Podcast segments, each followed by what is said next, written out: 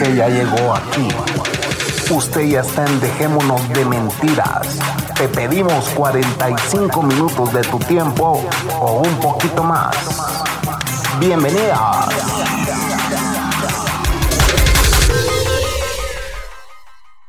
Buenas noches.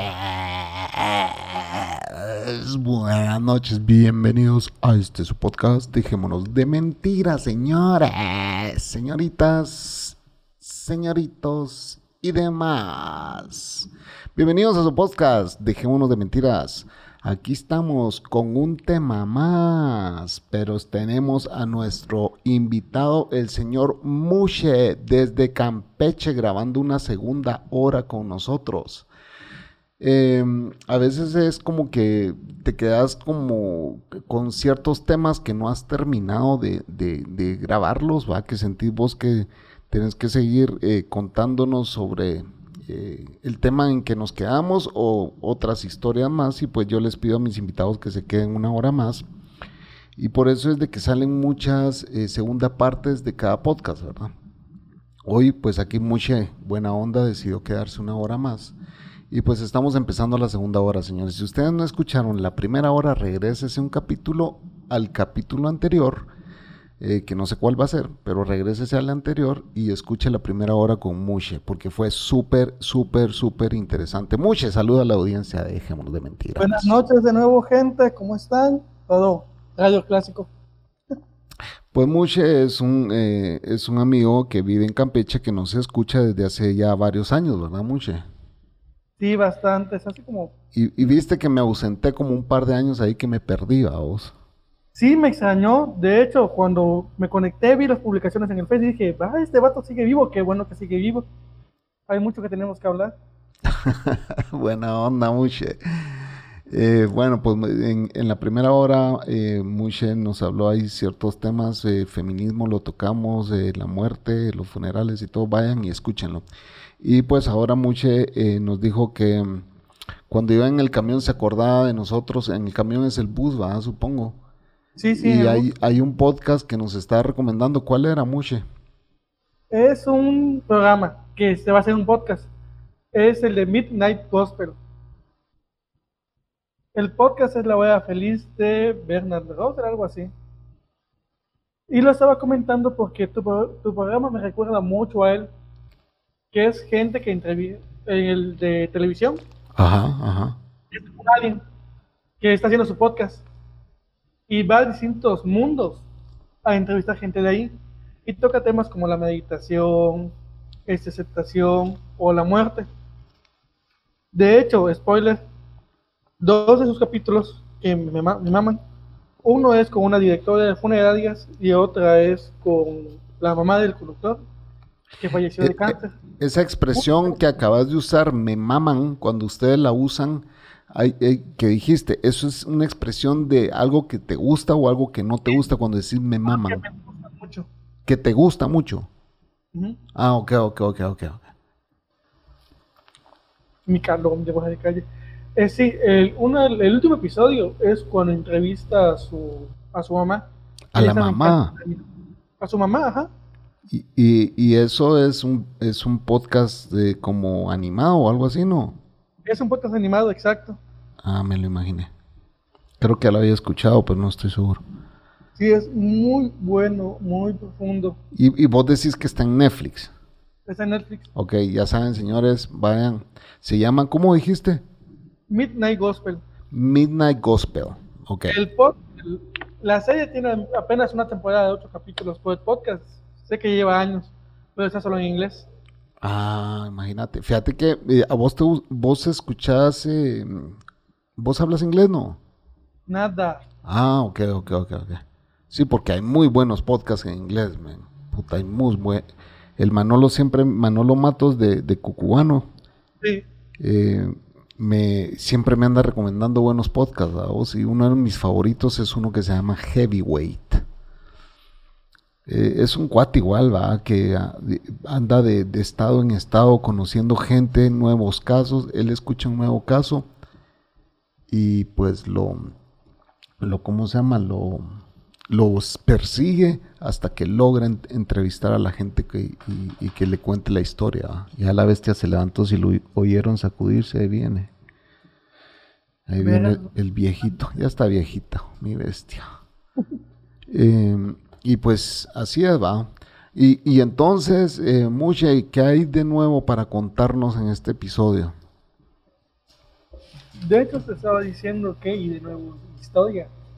Hoy queríamos hablar de mi 2017, ¡ey! el año en que me asaltaron cuatro veces, mi mamá entró en parálisis cerebral, tenía una deuda y me despidieron. Bueno, no me recontrataron, me quedé sin trabajo. A la verga, todo te pasó en el 2017. Todo en ese pinche año. Puta. Tú, entonces, ¿cómo te asaltaron cuatro veces? Pasa- primera, ¿Pasabas por la misma cuadra todas las noches a la misma hora o cómo fue? y para colmo, mi ciudad, mi pueblo grande, es de los más seguros del país. ¿En serio? Sí. La primera fue que estaba en un pueblo más pueblo que este, donde no tenía ni teléfono, no tenía internet, no tenía nada. Ese es el, pue- ese es el pueblo chico. Es el pueblo chico, yo vivo en el pueblo grande. es ok, diferente. ok, ok. Entonces, para pagar mi cuenta telefónica, este, lo tenía domiciliado. Y yo manejaba por efectivo porque en el pueblo chico no hay cajera. Ok, ajá. Una noche antes de irme al pueblo chico, quiero retirar para moverme y no tenía ni un peso. Quería retirar dinero del cajero y no tenía ni un peso. Sí, en el, los de teléfono, los de alguien de Telcel, me vació la cuenta. Hizo, hizo compras en internet. Creo que fueron 1800 baros, lo necesario para que yo me fuera. Esta fue la primera vez. Fíjate que hoy me acaban de llamar de la empresa de la compañía de teléfono queriéndome cobrar. Y me dicen, si usted gusta podemos hacer ahorita el cobro. Mira, brother, yo estas cosas por teléfono no las trato, le dije así. Ah, pero entonces ¿cuándo nos va a pagar? Cuando se me dé la puta gana, le dije. Puta, yo así ya les hablo a esa gente, güey. Ya, yo, tengo cinco años de tener el servicio. Obviamente no me lo han cortado. ¿Por qué crees que no me lo han cortado, Mushe? Porque pago. Sí. Y tengo cinco años de tener, de- tres años de tener el servicio y la chingadera por teléfono, güey. Y que, Cabrón, y que pague con tarjeta, y pague con tarjeta. Mira, bro, yo no hago esas cosas, le dije, o sea, así que te agradezco tu llamada y les, les cuelgo a vos. No, no, eso es un desmadre. Yo ya me acostumbré porque tuve que hacerlo. Y entonces ahí te huevearon la primera vez. ¿Qué otra vez te, qué qué otra vez te robaron? La segunda vez fue cuando caminaba, estaba, estaba puteando, estaba de fiesta con unos amigos. Este, en el centro del pueblo, de la ciudad, del pueblo grande. Iba a caminar hasta mi iba a venir a mi casa, vivo cerca, ¿cuál es el pedo? Mis compañeros viven hasta el otro lado de la ciudad. Es como una huella. Dije, ¿para qué? Entonces, en vez de esperarlos, como ellos me dijeron, quería caminar este, del bar a mi casa, como lo había hecho antes. Y me vieron los tipos borrachos y me saltaron. Afortunadamente, solo me quitaron mi celular viejo. Yo estaba tan pinche borracho que los perseguí. Pues eso fue la segunda vez. Mira, ¿y tu estado no tiene problemas de narcos? Sí, sí, sí debe tener. Sí. De hecho, Porque e- Sí. e- es el sur de México. ¿ah? sí, sí tienen, pero no tan fuertes como otros estados. Y la capital donde estoy tampoco, no se escucha tanto al menos. Donde yo trabajaba era Candelaria. Sí. De hecho, yo le daba clases a uno de los hijos de los narcos de ahí. Jue puta. Este, mi último año en esta escuela, yo tuve que salir antes porque los narcos estaban rodeando el pueblo, el pueblito. Cuando llegué a Campeche, después de salir como a las 10 de la noche de, de Pueblo Chico, nos enteramos por los periódicos que el encargado de protección civil de ese pueblito, bueno, de Candelaria, estaba siendo arrestado por narcotráfico, tenía pactos con los, con un tráfico, narcotráfico hondureño o algo así. O Chapinma o guatemalteco, quién sabe. No, sé.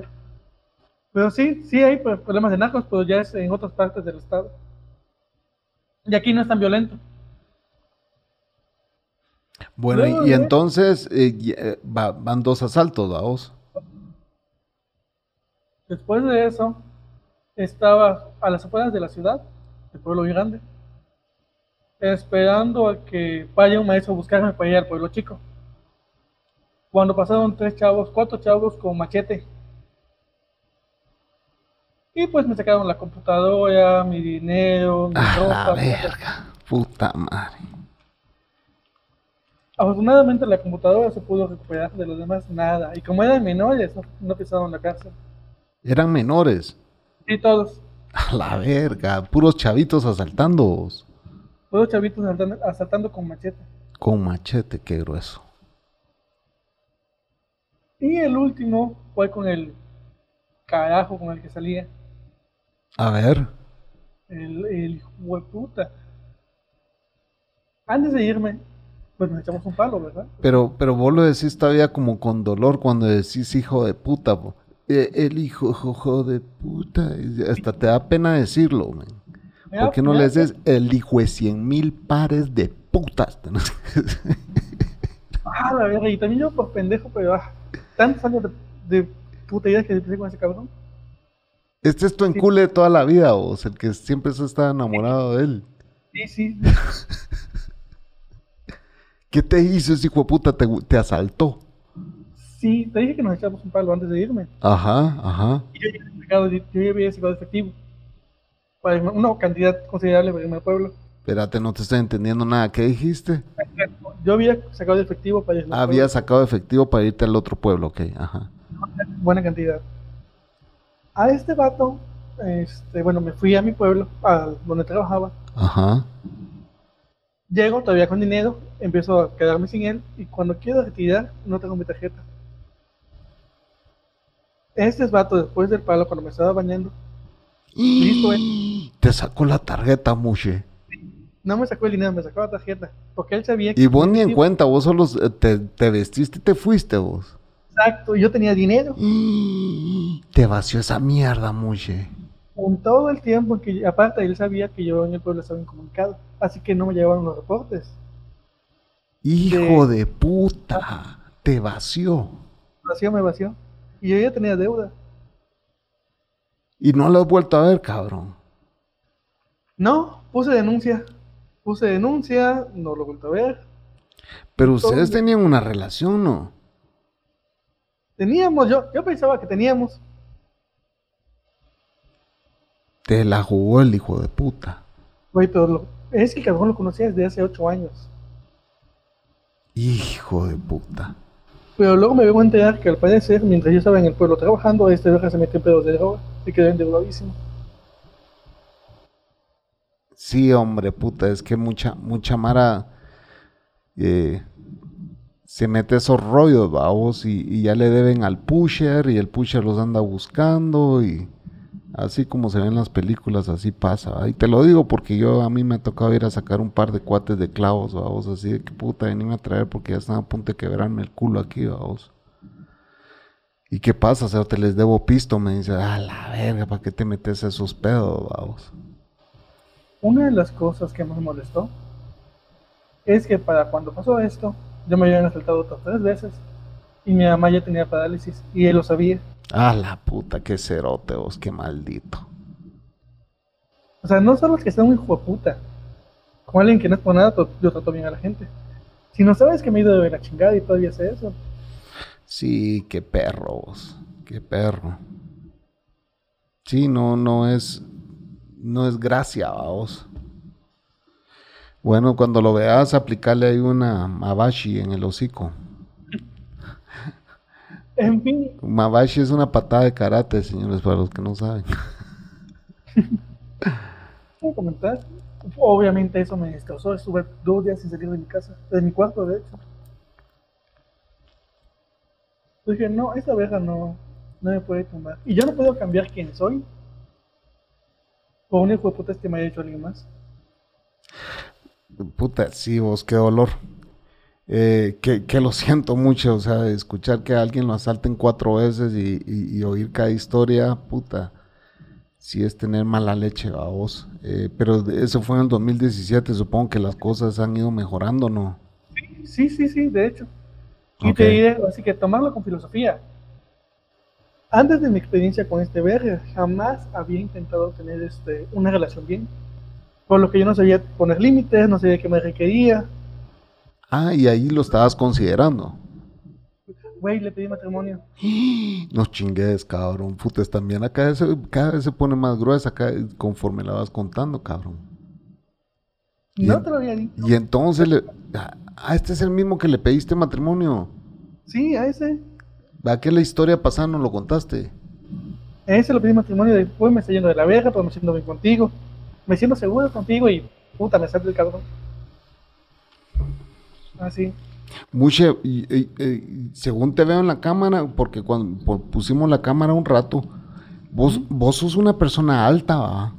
Sí. ¿Cuánto medís? Mido unos 77, ahorita debo pesar unos 95 kilos. 95 kilos. Sí, Son como unas, ¿qué? 200 libras, no. no sé. 95 kilos son como unas 185 libras. Ah, pesa lo mismo que yo, cabrón. Pero yo mido unos 77. No, yo mido ¿Está? unos, no, yo mido unos 74. Vos me dices unos 77. Más o menos lo mismo, sí. Sí, casi lo mismo, pero sí son más alto que yo. Sí. Y entonces practicas artes marciales, me dice unos 77.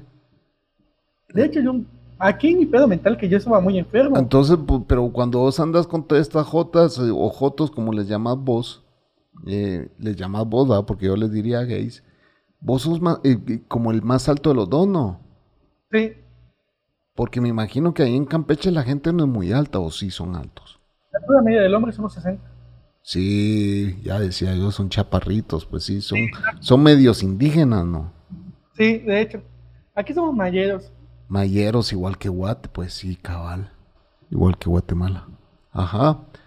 Quiero contar, de hecho, en mi parte enferma, lo, lo llegué a pensar varias veces de, ojalá hijo de puta, se le ocurre, gol- se le golpearme, le parto a su madre. El que te robó. Me robó. Cuando aún teníamos la relación, que era una relación muy enferma, yo esperaba que me golpeara de que, tengo- si me golpea tengo una excusa para ya que todo eso valga pito.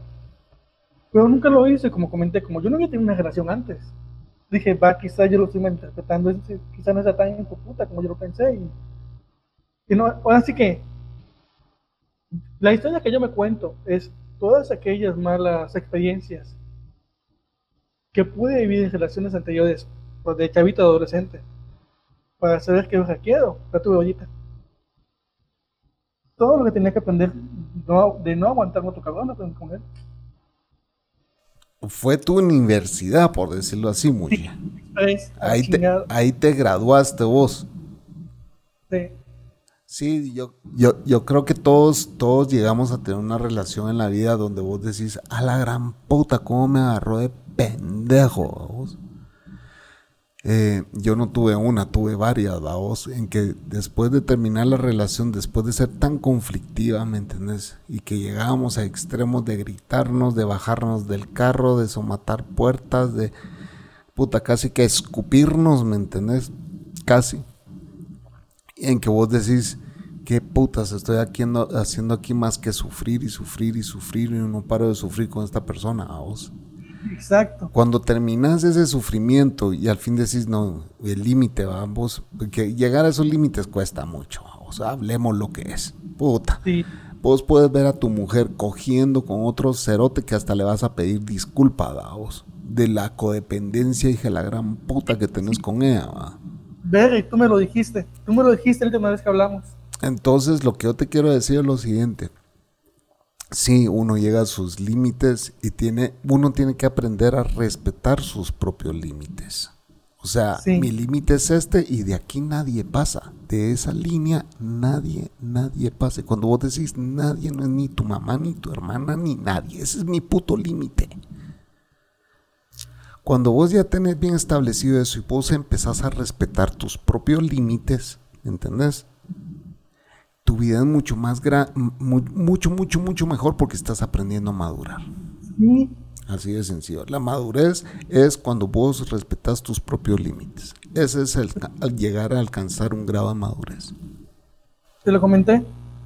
al mismo tiempo que pasó esta verga, lo de mi ex y de mi mamá, etc., yo me hice de una amistad, entre comillas, que me hablaba de, güey, estoy drogado, no sé cómo llegar a mi casa a las 3 de la mañana, güey, estoy con mi novio, güey, estoy la madre, sí, cabrón. De hecho, te lo dije, el día en que falleció mi, uno falleció sin un padre y todo eso, me dijeron que me despidieron, pero no me recontrataron. Me habló, güey, es que me peleé con esta vieja. Cabrón, estoy endeudado, me acaban de saltar, me quedé sin trabajo. No, pero no sé qué madre, puras mamadas dices. Solo observas a la gente, no vengas a chingar. Y se enojó conmigo. Le parecí grosero. Ah, pues si no te gusta mi amistad, pues a la chingada. Está bueno, y le colgué. Y lo hablé con otros amigos míos. Y lo pensé. Porque el güey con el que andaba era menor que yo. Mayor de edad, menor que yo. Dije, no, la verga, yo necesito adultos. Alguien a quien no tenga que estar cuidando y alguien que no me esté chingando. Entonces yo puse mi regla. A menos que me invites a mamarme, tu casa se está incendiando, te estés inundando o estés en el hospital, entre 10 de la noche y 6 de la mañana no me hables. Ajá, ajá. Sea cual sea el problema que tengas, me gusta llevarme con un adulto y sé que eres un adulto y vas a poder resolver tus problemas. Porque, porque te llamaba a todas horas desde hueputa vos.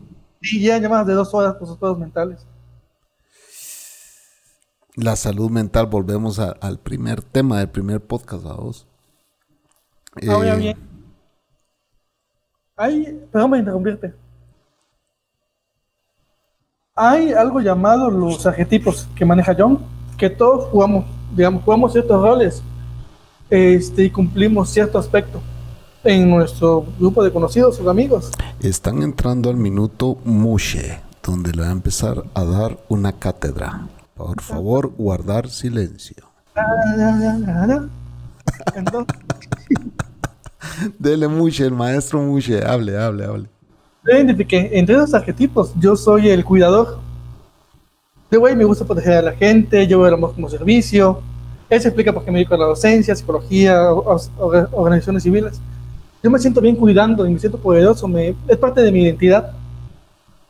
Entonces, cuando veía gente que necesitaba ayuda, pues dije, a huevo, aquí soy. Y es una parte en mí que puede ser muy benéfica, se convierte en enfermiza. No solo para mí, sino para los demás. Porque hay otro tipo de, ¿cómo se llama? De arquetipo, que es el huérfano. A mí todo el mundo me abandona y soy la víctima y todo lo malo me pasa. De hecho, mi ex era el huérfano. Entonces, puta, nos vinculamos de una manera espantosa y este, bastante dañina para ambos. Igual con mi amigo, entre comillas, si me hablaba a las 2 de la mañana de, güey, es que estoy mal, no sé dónde estoy. Y esa era una parte muy adictiva para mí porque me gustaba ese papel. Aparte de que se me da naturalmente, me gustaba. Fue cuando dije un momento, ¿sabes qué? Esta madre no, no es sana para mí. Soy responsable de mi felicidad, no del sufrimiento de los demás.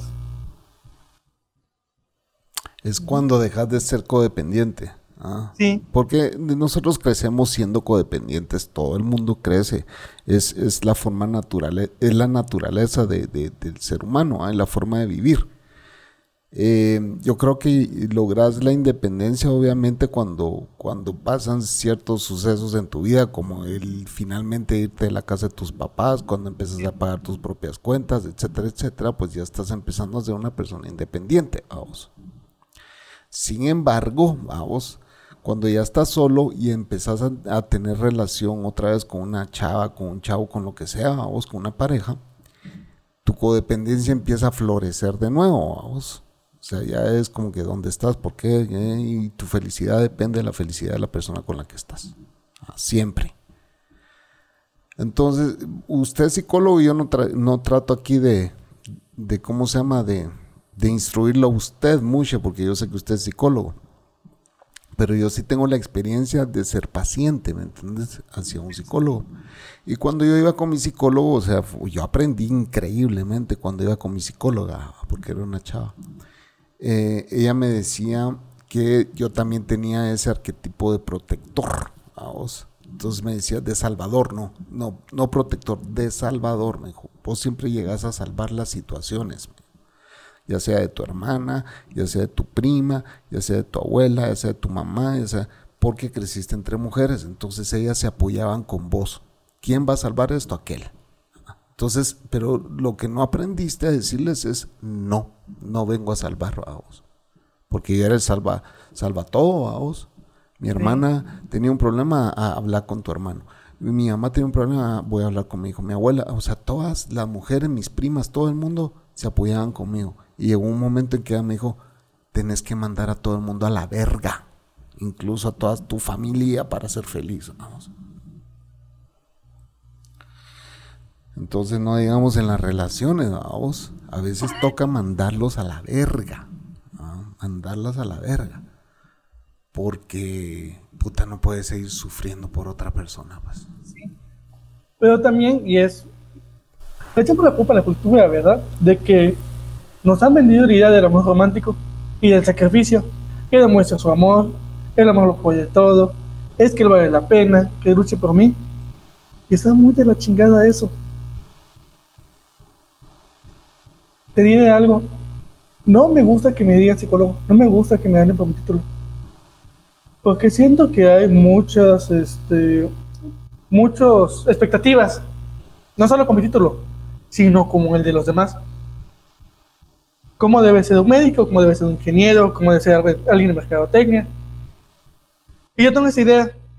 Al acabarse los títulos nobiliarios del conde de, el duque de, el licenciado en, el ingeniero de, y la gente se espera que tú te comportes de acuerdo a esos títulos y tú también te generas unas expectativas de, va, tengo que ser así. Y está muy de la chingada porque dejas de ser tú y empiezas a ser para alguien más. Yo sinceramente no me considero o no me gusta pensar de mí como un psicólogo. Me gusta pensar de mí como alguien que sabe de psicología. Sobre todo porque, puta, te lo dije antes, claro, no me, no me he animado a tener un consultorio o atender gente, porque siento que no puedo llenar en ese momento aquellas expectativas que yo me he creado. De hecho, lo que yo hago es consulta de cantina. Me dedico a otras cosas, pero ya mis amigos lo saben. Mi, mi presupuesto, no mi presupuesto, sino yo, yo creo que en cierto grado todos somos psicólogos de alguien, vamos, porque siempre vos buscas a alguien para que para que compartir tus problemas, Y siempre buscas a alguien, por lo regular, que sea como que el mismo nivel intelectual que vos, vos, para que entienda lo que le estás diciendo. Eh, sin embargo, eh, pues igual a vos te toca escuchar los problemas de los demás, vos. Yo tengo amigos que a mí me llaman también para contarme sus rollos, pues, vos. Eh, y, y, si algo soy yo es, es que si escucho a la Mara, pues, porque yo siempre he sido de la idea que el hombre más rico del mundo es el que más amigos tiene. A donde quiera que vas te van a tratar como rey, cabrón. Ah. Tus relaciones, invierte en tus relaciones, en tus vínculos. Esos vínculos que vos creas con mucha gente son irrompibles, ¿me entendés? Yo tengo gente a la cual tengo que serle eternamente agradecida, cabrón. Así como lo oís. Gente que ha sido tan buena nota conmigo, ¿me entendés? que yo estaré eternamente agradecido con ellos. Eh, y así va a vos, y hay Mara que te miran a vos, como vos decís, yo soy terapia de cantina, pero te apuesto que has ayudado a mucha gente incluso en las cantinas, ¿o no? Sí, de hecho, es, una queja que me iba a hacer, porque es una queja que iba a hacer, porque ya me conoces, haciendo amigos. Los psicólogos en general a mí no me caen bien, no me agradan. Porque siento que te hablan desde arriba, de, oh, me pasó una vez que me topé con otro vato que estudió la carrera conmigo y les empecé a contar mis pedas. Puta, algún día tenés que comprarte un buen micrófono, Muche, porque te juro que es un gran ruidajal que estoy tratando de soportarlo, cabrón. Quizás se me mucho. No, no, no, es eso. Es cada vez que hablas se genera una bulla, así como... Mm, mm, pero bien fuerte, vos. Voy a quitar el micrófono, voy a quitar a ver si me, si me escucha mejor, ¿eh?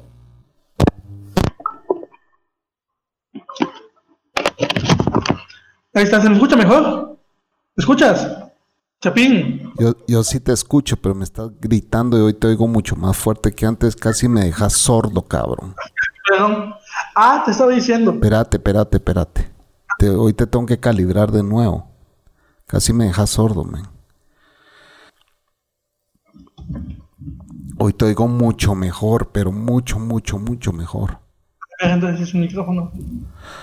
Ok, dale. Ah, bueno, te decía, da la casualidad que me topé con un, colega. Solo espérame, espérame. Voy a explicarle a la audiencia, señores. Ahora que escuchan a Muche súper bien, es porque finalmente se quitó ese puto micrófono que estaba haciendo una gran interferencia aquí. No crean que era mi sonido, ¿va? porque yo me caracterizo porque ustedes me escuchen bien. Así que Muche, cuéntanos, después de que casi me dejas sordo, cuéntanos. Mil disculpas Dale, dale, dale. y al público. Ah, te estaba comentando, te estaba contando. Me topé con un, un colega, un- otro psicólogo que estudié con él en la misma escuela. Ajá, ajá. En, el- en una cantina y, y empezamos, a- bueno, no en una cantina, en un restaurante, porque es de restaurantes. Me topé y empecé a contarle mis pedos. Y él fue puta de de decirme de, no, cabrón, es que tus expectativas en relación de acuerdo a tu subconsciente. Yo así de, verga. Para empezar, te estás chingando. Estábamos hablando así de cuates. Segundo, yo sé qué pedo conmigo en mi relación. Y tres, no andes de mamador tratando de explicarme intelectualmente con esas palabras rebombantes. Haz lo que yo mismo me puedo explicar sin pedos o querer parecer más inteligente. Siendo que muchos de los psicólogos, al menos con los que he tratado, Es por el podium que manejan, decís vos. sí, está de la verga. Ajá, ajá. Entonces, vato, lo que quieres explicar, puedes explicarlo a nivel calle. O no uses esas palabras, no solo no usas esas palabras rimbombantes, sino no trates de intelectualizarlo todo, de manejar Y, todo. y más cuando imagínate tu contraparte no está al mismo nivel que vos. Olvida. Algo que ah, me gustaban de unos maestros que lo decían. Tú manejas un tema. Cuando lo puedes explicar a cualquiera. Eso significa que lo has procesado y lo puedes adaptar. No siempre estás, no simplemente estás recita- recitando palabras o términos que ni entiendes. El no intelectual intelectual es una mamada. Es, si, si tienes el conocimiento, si en verdad es parte de ti, puedes procesarlo y presentarlo. Y me cagan. No hay- Llevan dos, llevan dos episodios que grabamos que termino molestándome por algo. que lo siento mucho. No, pero- de nuevo, me toca disculparme por lo de tu audio.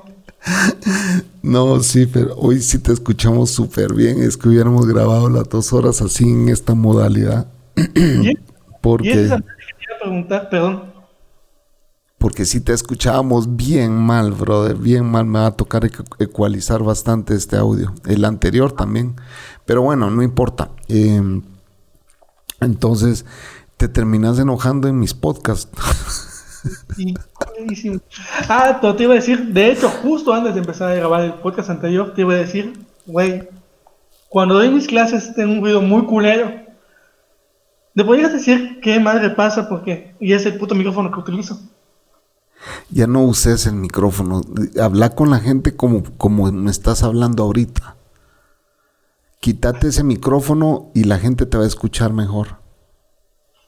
Va, va, va, vamos, vamos a hacerlo. Porque eh, Pero- vos tenés una laptop enfrente de vos.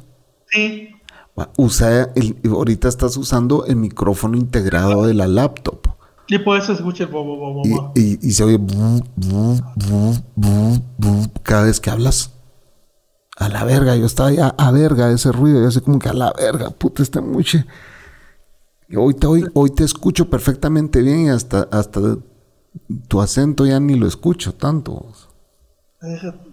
Sí, no uses esa mierda de micrófono, basura, porque mira, un micrófono, te voy a explicar con lo mi- y, y voy a ser bien breve, vamos. Pero un micrófono, si vos te das cuenta, los grandes micrófonos donde hablan los podcasteros, donde canta la gente y todo, son unos vergas de micrófonos enormes, pues. Sí, Cuando vos hablas en una mierdita de esas, lo que tiene eso es una membrana demasiado chiquita. Entonces, en lugar de captar tu voz, lo único que está captando es ruido y lo está transmitiendo también. No uses eso. Las computadoras traen micrófonos integrados para que evites poner ese tipo de mierdas eh, extras, pues.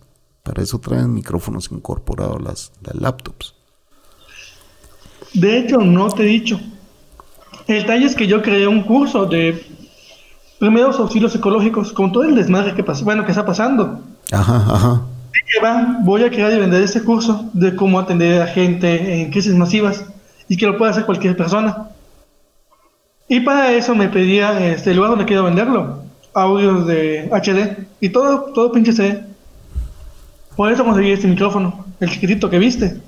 No, basura, comprate un buen micrófono y hoy ya los venden, ya los venden en todos lados, eh, incluso con conexión USB, pero se llaman micrófonos condensadores que condensan tu voz. Eh, pero esos microfonitos mierdas así de computadora de los años 90 ya no sirven, pues. Ya no, no sirve. Eso era cuando hablabas por, por ¿cómo se llama? Por MSN, creo que se llama esa mierda. Eh, y, que apenas te oías, pues, ¿verdad? Pero ahora ya venden otras cosas, pues, y no son tan caras. Ah, ya oído antes, le mucho tiempo. Sí, y, seguramente tus alumnos no te escuchaban bien, pues. Mm. Pero bueno, ya eh, sobrepasó. Ya pasó. Ya pasó. Mira, y entonces, entonces vos medio nos comentaste ahí que no te habían renovado el contrato. No, no me renovaron los culeros. Y también, puta madre, te digo, enojado contigo voy a... El desmadre está así. En México hubo una nueva, nueva reforma. Ajá. Antes, tú presentabas un examen este, y tenías lugar para maestro, ya sea temporal o plaza. Yo me usé tres años seguidos y tres años me quedé así. No es por, nada, perdón, pero mejores lugares. Pero nunca me llevan pinche plaza. La vez, esta vez que decidí, esta vez que decidí en el pueblito, fue porque la jugada era esta. El maestro que daba mis horas estaba como director o estaba como director. Pero no podían liberar su plaza hasta que vuelva a presentar el examen y pasarlo para quedarse como director. Entonces yo me fui a ese pueblo para que cuando él pase, yo quedarme con sus horas porque ya estaba ahí. También se dicen, no es que no es quien esté, sino es el lugar del examen, yo estaba en primer, lugar. No es que no era el lugar del examen, sino el, el, tiempo trabajando, yo llevaba tres años. Como saben, me tocaba. El pedo es que no hubo suficiente, este, ¿cómo se llama? Suficientes alumnos y desaparecieron esas horas y yo valipito. Ahora, con la reforma, aparte de, de los exámenes, necesitaba un curso que ellos dan y un certificado de conversión lectora y ya me encargoné. Y dije, no, no lo voy a tomar a la chingada. Voy a buscar otras cosas porque me están haciendo pendejo. Con la pandemia no, no se hicieron los exámenes. O al menos nadie pasó. De los ocho lugares solo pasaron tres y dije, ah, no, a la verga. Tres personas consiguieron su lugar en el examen. No hay pedo. Lo acepto, las reglas cambiaron. Que me hablen porque si quieren a alguien con experiencia, la tengo. Si quieren a alguien que se vaya al culo del mundo, lo he hecho. alguien que sea calificado, estoy calificado. Pero no, fue puesto político. Que cae la verga eso a vos. O sea, vos sos más capaz que cualquier hijo de puta que pueda hacer eso, porque ya tienen la experiencia, los años, etcétera, etcétera, pero se lo dan al primo de la prima de la. Puta, vale verga. Y me caga, me enteré porque ese vato me pidió ayuda para hacer sus clases el mismo chavo el que le dieron el, trabajo. Sí, o sea, Campeche es un pueblo grande, te lo he dicho. Entonces nos conocemos. Hijo de puta, te pide ayuda a vos. Ajá. El vato me dice, no, pues voy a dar clases, échame la mano. Está bueno. Te estaba ayudando. Oíme, ¿qué materias vas a dar? Tales materias. Ah, mira, las que yo daba en dónde. En tal escuela. Ah, ¿sabes qué, fue puta? No te puedo ayudar. me quitaste el chance, de puta. Así que no. Y sí, puta, no ha trabajado en su puta vida. Pero bueno. Eh, y, entonces ah, vos conociste al imbécil que le dieron el trabajo a tu puesto. Qué chistosa esa mierda. Sí, de no, y sobre todo este verga, no mames. Ah, no. Puta, te ha pasado de todo mucho, de verdad. Después de eso dije, no Obviamente me dio mi bajón. Mira, esa madre de por perra me levanto es para mí. Por perra me levanto, eso es para vos, decís esa canción. ¿Es canción o qué es? Es una frase de Jenny, Jenny Rivera, la ah, diosa. No. Y por caigo, por perra me levanto. Ok, a mí esa frase me la decís y no entiendo lo que me estás diciendo, men, pero bueno. Y Ent- por pendejo me caigo. Si algo me pasa por bruto, por, por inocente, Ajá, me voy a levantar porque soy más cabrona. a huevos. Porque, y también porque no nos queda otra vaca. No queda de otra. Ay, Dios. Cuando me. Cuando no he renovado mi contrato en la escuela, Ajá. me llaman de beca. Estuve un año perdiendo una beca. Me quedo sin trabajo y me la, me la dan. Beca del 60%. Para una maestría en atención en crisis. En urgencias y emergencias. Dije, va, la tomo, puta madre, 60% de beca, yo veo cómo la pago. Después de esa madre me sale el trabajo del INEGI, que es el Centro Estadístico de México. Me sale seguida el trabajo en Lego para atender talleres este, de estimulación temprana en el estado. Luego me eso me sale otra chamba este, en Save the Children para atender un comedor comunitario en Calakmul, un pueblo aún más pueblo. Dije, no, sigue este año, mío, la chingada. Luego empieza lo del INEGI y te pagan la mitad. Y por la contingencia redujeron el tiempo. Así que me quedé sin trabajo y endeudado. También por la contingencia, pues no puedo viajar. Y el trabajo en, en Lego queda recorrer. Valió pito, no lo hicieron. Y por las reformas de gobierno, es- ya no están haciendo deducibles o no se les da apoyo a las asociaciones civiles. Así que la asociación que mantenía el comedor comunitario, mamó pito. Y me quedé sin trabajo para todo el año. A la verga. ¿Y de qué vivís, cabrón? Pues ahorita doy clases en una universidad, doy unas Ah, pero vos vivís con tus viejos, ¿verdad? Con tu papá. Sí, ok, ok, ok. No estás Sí, tenemos- solo, pues, o sea. No estoy solo. No estoy solo, pero la verdad sí se siente. Porque, puta, mi papá no se preocupa de nada por jubilado y se jubiló bien. Mi hermana, pues, heredó la plaza de mi mamá. Así que también tiene dinero seguro. Sí, pero vos no estás pasando hambre, pues, me refiero. Sí, Yo, yo agradecido estoy, yo agradecido estoy. Yo no paso hambre, no paso frío. Estoy aquí hablando contigo. Ok, ok, ok. Más bendito por la vida. Este, ah, te decía, pues ya que no tenía nada que hacer, pues terminé la maestría. Y ya que se acercó lo del COVID, pues me puse a estudiar. Y tengo mis certificados por la Secretaría de Salud, mis certificados por, por la Organización Panamericana de la Salud, por el Instituto Mexicano del Seguro Social. Vos, Este vos, certificado- vos, vos sos un pequeño nerdo, amuche. Sí, siempre lo he sido, siempre. O sea, vos te encanta estar estudiando, aprendiendo, enseñando. Sos un nerdo, cabrón. Sí, la verdad, grande de lentes, con problemas de lenguaje. Cumplo todo el estereotipo, me encantan los cómics. Soy todo el estereotipo, Y usar, todo, todo, y, y usar lentes de fondo de botella y todo eso. todo eso. Puta madre, sos un personaje. Vos has de ser un personaje en tu pueblo, cabrón. Nada. O sea, la gente me conoce, algunos. Pero no soy muy sociable y luego... Pero sos digo- profesor, cabrón. Entonces vos has de tener alumnos que, o sea, de, de, de tres, tres, cuatro años que les has dado clases. Sí. De hecho, la mayoría de mis amigos hasta hace poco eran alumnos míos. Y me gusta porque les doy seguimiento. Pues sí, entonces sí sos una personalidad. Vos no lo crees, pero sí lo sos. Tengo un alumno. Tenía un alumno, yo no soy alumno mío. Ver el vato, o sea, chingón. Estábamos en el pueblo y estaba el concurso de científico. Porque como era una prepa técnica, el abuelo de este vato era curandero. Eh, hizo una. No, sí, ver, el vato estudiaba Ahí, en tu pueblo han de haber chamanes de aguayasca y mierdas así, cerote. No. Hay-. De hecho, sí.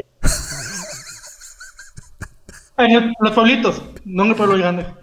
No el pueblo grande, ok, ok. Decía, entonces, este, este vato estaba haciendo un medicamento para problemas este, pulmonares. Y me dice, no, es que estos, estos medicamentos que hacen esa mamada, no soy médico, así que esos medicamentos que hacen esa, no- esa mamada, te cobran 70 pesos. Yo lo puedo producir en 10 pesos. Le decía, así a huevo. Y me dice, el pedo es que necesito un asesor para que me, Así que para que me oriente cómo presentar el proyecto, porque otros Ah. maestros, pues, o no quieren estar ocupados o vale pito. Ajá. Y yo soy bien nerdo. Este, y le, le ayudé a hacer todo su proyecto de investigación. De hecho, estoy, ahorita estoy dando clases de esto, de metodología. Y el vato pasó. Y Pasó cuando vos de- decís estoy dando clases, estoy dando estos cursos, estoy dando, estás cobrando por eso, Mushi. Sí, o sea, por las clases sí. Sí, las estoy dando y sí cobro. Aunque solo tengo dos horas porque esta es escuela nueva. El curso ya lo tengo armado y lo quiero vender, pero no podía por el audio. Ahorita te comenté justo en esta. Ah, bueno. Si quieres hacer audios, hacerlos con el micrófono en la compu, no con esa tu basura que tenés de micrófono. Te dije meses desperdiciados. Deja- Déjame te cuento y eso, y eso es lo que me encabronó. Entonces, este vato se presenta, mi exalumno, a la competencia y gana a nivel local, y así, a nivel este municipio, así chingón, mis respetos. Y me dice, no, pues con esto ya puedo ir a la competencia en Campeche. Ah, va, y más adelante. Me dijeron, no, que para hacerlo más adelante, y necesito un estudio de bio, microbio- microbiología de esta puta pastilla. Y lo puedes hacer. Y me dice, ya lo que me encabrona. De, güey, ¿cómo voy a hacerlo si estoy en este puto pueblo? Yo a Campeche estoy, ¿cómo se llama? Aquí no hay ni un puto microscopio. Yo por irme a, la- a la capital, yo ya gané, yo ya soy feliz. Yo así de vato, qué dolor. Güey, güey, güey, güey. ¿Y, por- ¿Y nunca has pensado irte al DF vos? Sí, sí, sí, sí. La verdad intenté este. ¿O por, tu, ¿O por tu papá es que no te has ido? No, no, sí. Hace años, terminando la carrera, intenté meterme una maestría ahí, en la Flaxo. Ajá. Pero. Y aquí empecé a buscar chambas y chambas y chambas y ya se me pasó el tiempo. Estás, voy a- estás joven mucho. Vos tenés 34, dijiste, ¿ah? Sí, tengo 34, pero también lo he pensado. De- no, después de la experiencia de con mi mamá, es familia. Cabal. Cabal. Yo ya no quiero probar suerte en algo que te signifique irme de. No, No, no vale la pena. Menos en medio de una pandemia, man. exacto. Ah, exacto, pero te estaba diciendo. Ay, vamos a hablar de mis alumnos, lo siento. Son concursos eh, locales que pueden pasar a, a un concurso nacional. Ok, ok. Ajá. El vato estaba en el pueblo, en el pueblito, Sí. y ganó y pasó al estatal. Ok. Del estatal podía pasar al nacional, pero los del estatal le pedían el estudio de microbiología. Ok. ¿Dónde lo vas a hacer en un pueblo? Ah, o sea que a propósito le ponían esas babosadas para que él no ganara, cabrón. No sé si a propósito, no sé si no, pero ¿cómo chingado lo vas a hacer? Al menos si estás en la en Campeche, en la capital, te vas a la universidad, de ahí pides un Y, apoyo. Pero, pero discúlpame, y este alumno no, no dijo, ¿por qué me piden eso si no saben dónde estoy? O sea, ¿cómo puta van a pensar que aquí yo tengo cómo hacer eso? pues? Al parecer no, en esos, ahora sí que en esos eventos, yo no podía estar. Porque esos eventos iban los maestros titulares. Ajá. Yo era temporal. Ok. Yo no estuve, supe que ganó, pero me lo contó. Y le dije, ¿sabes qué? Lo que necesites y le metemos manos al proyecto, va, lo presentamos. Me dice, no es que yo ya no puedo hacer nada más. Y donde estoy con llegar a Campeche ya, ya gané. No puedo esperar otra cosa. Y si, vato, no, ¿por qué? Sí, Ahorita cabrón. está, ahorita está en la ciudad estudiando medicina y por lo que se le va bastante bien. Sigo en contacto con él, pero ese momento de la historia de verga, ¿no? Puta, y me imagino que ustedes cuando, eh, por, por el hecho de estar en el pueblito o el pueblote grande como vos le llamas, eh, tener ese, esas limitaciones a tu progreso profesional puede ser hasta frustrante, más en el nivel nerdo de ustedes, vamos. Sí. Por eso te digo que yo me llevaba todas mis clases ya hechas. Ajá. Ahorita que, ¿cómo se llama? El pedo que tuve también, dije, va, a esta madre se las muestro. Ahí. Ahí tienen una sala de cómputo en el pueblito, pero no tienen internet. Así que por más que quieran, ¿no? No, ¿y cómo? ¿Qué haces? Sí, vos, o sea, ha, ha de ser difícil. Va, no tener eh, las herramientas adecuadas para, para seguir. Eh, y sí, Todos tenemos que irnos a algún lado, vamos a, seguir aprendiendo cosas nuevas. Eh, a mí me ha tocado pues viajar. Bueno, yo trabajé para, para hotelería y anduve viajando alrededor del mundo por muchos años, vamos cargando maletas de, de, folletos y vendiendo el destino y vendiendo los hoteles y vendiendo eh, eh, toda la historia de Guatemala y todo en otros países. a mí me tocaba ir a convencer gente que mandaran turistas. No era demasiado casado eso, exacto, el día en los aeropuertos. Eh, no, es de pasar, o sea, vos, a mí me tocaba, por ejemplo, volar a Nueva York y visitar todos los tour operadores grandes eh, las compañías que manejan turismo pero masivo. Yo tenía, yo tenía reuniones con toda esa gente eh, toda una semana. Entonces a mí ya me programaban las reuniones para que yo llegara con mi grupo de gente a convencerlos de que se quedaran en nuestros hoteles, que eran Intercontinental aquí en Guatemala. Ah, Entonces, eh, el tema es el siguiente, que cuando vos llegabas ahí, ya llegó un momento en que tenías, yo tenía que decidir si seguía ese estilo de vida o si quería algo más sencillo por el resto de mi vida, vamos, porque ya lleva ocho años haciéndolo. Entonces, y eso es, eso es la envidia de todos mis amigos que me decían, puta cabrón, vos andas viajando por todo el mundo. Sí, pero no creas que es fácil, le dije. Primero tenés que estar hablando otro idioma porque nadie, o sea, nadie habla español, vamos todo el día estás hablando inglés, va, eso es bien agotador, le dije. Eh, segundo es andar cargando la folletería, que tenés que dejar miles de folletos en cada lugar que vas. Vamos. Entonces andas como que sos vendedor de libros porque andas cargando folletería hasta la verga. Yo mandaba las cajas por DHL al hotel antes, pero ya cuando llegaba a mi habitación ya estaban todas las cajas de folletería ahí listas para empezar a repartirse. Vamos. Era un trabajo espantoso. Reportar viáticos, guardar todas las facturas, porque tenés que hacer cuentas cuando regreses. O sea, era un trabajo horrible, cabrón. Y hacer un reporte de cada visita que hablaste con cada cliente, etcétera, etcétera, etcétera.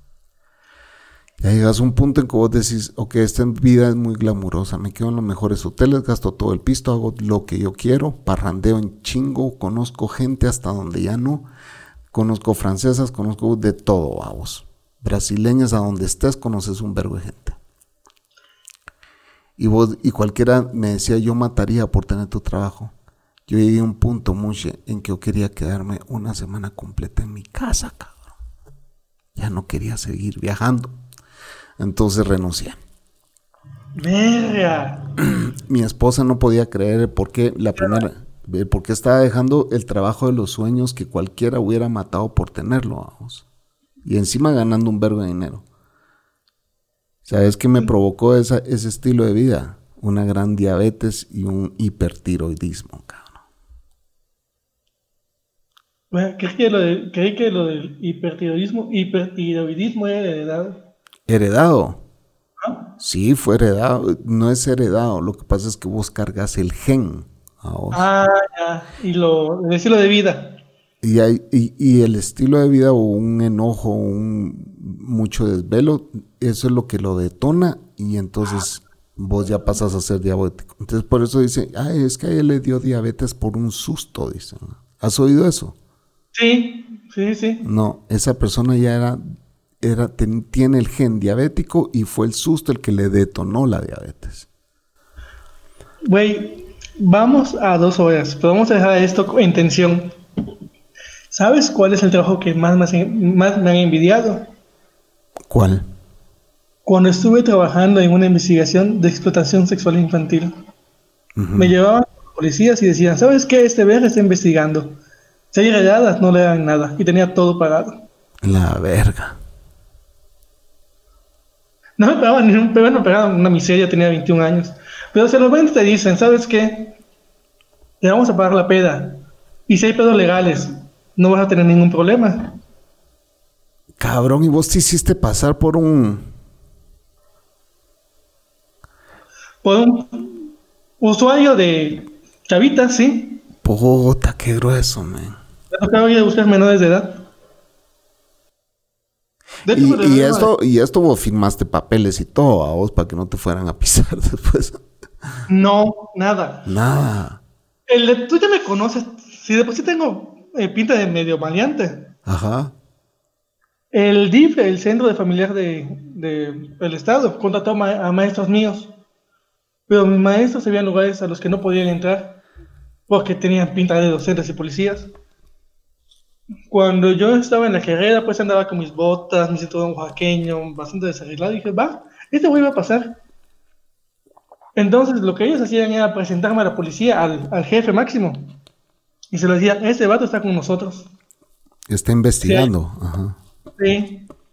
Iba con mi reportera en mi, en mi pantalón para saber quiénes se prostituían, qué edades, por qué estaban ahí, bla, bla, bla. Y se hacía un perfil para hacer campañas de intervención. ¿Y, quién- y vos decís, ese trabajo te lo envidiaban quiénes? Cuando le contaba a mis amigos, de güey, me pagaban por irme de putas.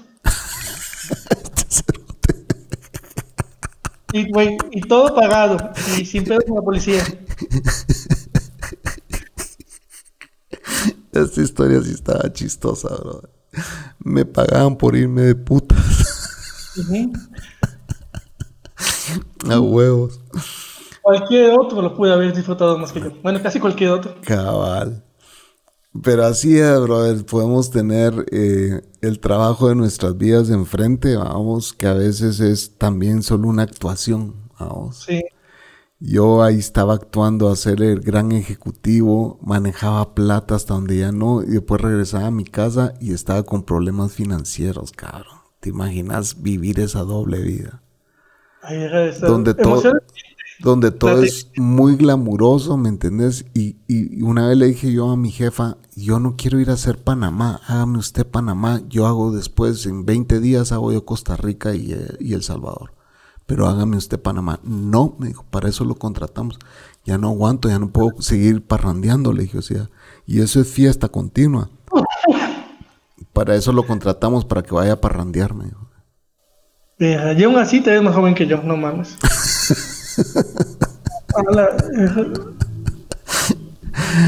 Es-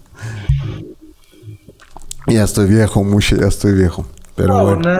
No, tienes más, es joven con experiencia. Pero bueno, ya estamos llegando a la segunda hora, señores. Es muy interesante hablar con Mushe. Eh, vamos a tratar de arreglar ese audio eh, de la primera hora y de la de los primeros Ahorita- 30 minutos de este. Eh, pero te- tenemos que decirle a Mushe que hoy se oye mucho mejor que antes. Que con ese su micrófono basura que tenía. Ya Muy- para la próxima va a estar ya así. Excelente, sí. Muche, te agradezco el que hayas venido con nosotros. Igualmente un placer, coño, después de tanto tiempo. Y, y, y esta es tu casa, brother. Cuando querrás, eh, lo repetimos, vamos. Eh, Yo siempre estoy, perdón, yo siempre estoy disponible, soy alguien de sí fácil y lo sabes. sos una jotota fácil. Una patata fácil, sí. Buena onda, mi querido Muche. El otro día nos llamó y nos pu- y pusimos la cámara con la Cocos ahí. Hoy no se animó la Cocos porque estaba súper cansada y ya se fue a dormir. Aquí son las 12 de la noche ahorita. Y bueno, es un viernes 12 de la noche, mañana es sábado, nos podemos levantar tarde. Muche, fue un placer haber hablado con vos. Cuida de tu familia, cuídate vos. No va a ser que te pegue ese puto virus. De nuevo. De nuevo. Ah, puta, sí, ya te dio, ah, ya te dio. Ya, Sí, bueno, un abrazo mi brother, cuídate mucho. Igualmente, Esto fue, dejémonos de mentiras. así es mi querido Mushe, buenas noches.